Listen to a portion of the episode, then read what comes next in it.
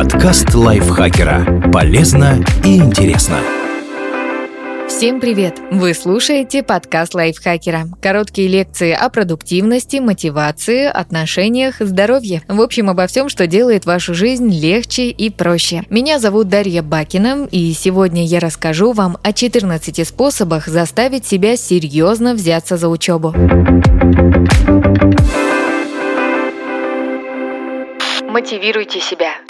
Составьте список причин, по которым вы учитесь. Запишите их на листке бумаги и держите перед глазами. Когда захочется пропустить учебу, перечитайте их. Так вы напомните себе, для чего вам нужно стараться. Например, чтобы поступить в хороший университет, получить стипендию или сменить работу. Записывайте как можно больше причин, и весомых, и маленьких. Иногда у вас совсем не будет мотивации, это естественно. В такие дни вам понадобится немного самодисциплины, и этот список как раз придет на помощь. Находите что-то интересное во всем. Подумайте, как изучаемый материал соотносится с вашей жизнью. Например, вам скучно читать книгу, которую задали по литературе. Попробуйте найти что-то общее с героями. Не хочется учить биологию? Представьте, сколько всего вы узнаете о самом себе и других живых существах. Конечно, все предметы не могут интересовать одинаково, но постарайтесь увидеть, как можно приложить полученные знания к собственной жизни. Это поможет не забросить занятия. Ставьте таймер. Выделяйте от 30 до 50 минут на занятия, а потом делайте небольшой перерыв. Как только он закончится, возвращайтесь к учебе. Или попробуйте интервальный метод помидора. Поставьте таймер на 25 минут и начните заниматься. Когда раздастся сигнал, отдохните 5 минут, а затем поработайте еще 25. После того, как повторите 4 интервала, сделайте более длинный перерыв. Поставьте отдельный таймер на время завершения занятий. Например, если вы начали в обед, заканчивайте к ужину. Если позднее, то как минимум за 30 минут до сна, чтобы было время расслабиться.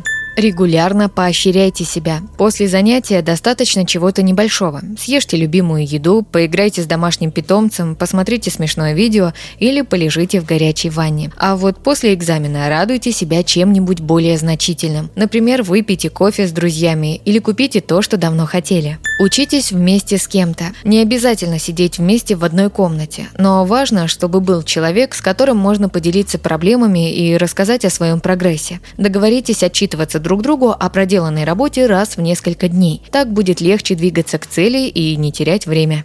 Составьте график занятий. Приступайте к учебе каждый день в одно и то же время, чтобы это стало привычкой. Если вы жаворонок, попробуйте вставать пораньше и заниматься по утрам. Если сова, выделяйте несколько часов на учебу вечером. Если вам нравится сразу расправляться с делами, чтобы потом отдыхать, выполняйте задание, как только придете домой. Фиксируйте выбранное время в календаре, чтобы не было соблазна занять его чем-то другим. Распланируйте подготовку к экзаменам. Как только узнали дату теста или зачета, внесите ее в календарь. Поставьте Поставьте напоминание за несколько дней или недель до этого, чтобы начать готовиться. Пусть у вас будет достаточно времени, чтобы все выучить и повторить. Разделите материал на части. Когда нужно усвоить большой объем информации, мы чувствуем себя подавленными и не знаем, с чего начать.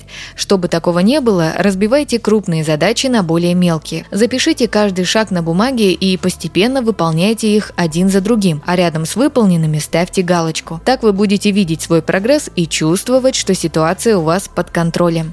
Запланируйте время на отдых и расслабление. Не занимайтесь несколько часов подряд. Давайте мозгу отдых. Делайте короткие паузы каждые 30-50 минут. На перерыве встаньте и немного пройдитесь, подышите воздухом, перекусите или просто дайте отдохнуть глазам. Не забывайте выделять время на расслабление, особенно в период подготовки к экзаменам. Когда неделями напряженно учите что-то, обязательно нужно устраивать дни полного отдыха. Так вы защитите себя от перегрузки. Устраните отвлекающие факторы.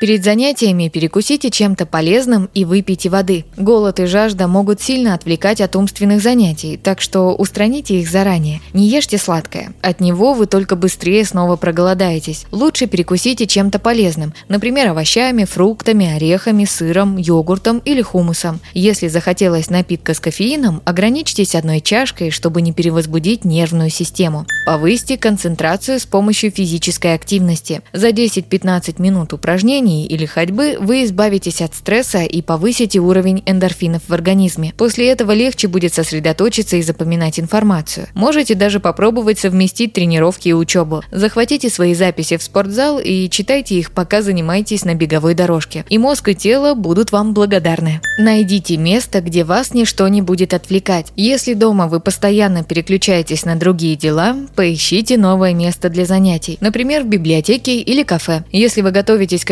экзаменам с друзьями, но они не дают сосредоточиться, договоритесь о правилах совместных занятий. В идеале нужно, чтобы не было отвлекающих звуковых и зрительных стимулов. Также держите под рукой чистый лист бумаги. Когда в голову приходят мысли о каких-то делах, не связанных с учебой, записывайте их и возвращайтесь к заданию. Отключите все электронные устройства, которые не нужны для учебы. Оставьте смартфон в другой комнате или в сумке. Если используете его в качестве таймера, установите режим полета, чтобы не отвлекаться на уведомления, или применяйте специальные приложения, которые ограничивают доступ в интернет, например, Freedom или App Detox. С их помощью можно на время заблокировать доступ к выбранным сайтам и приложениям.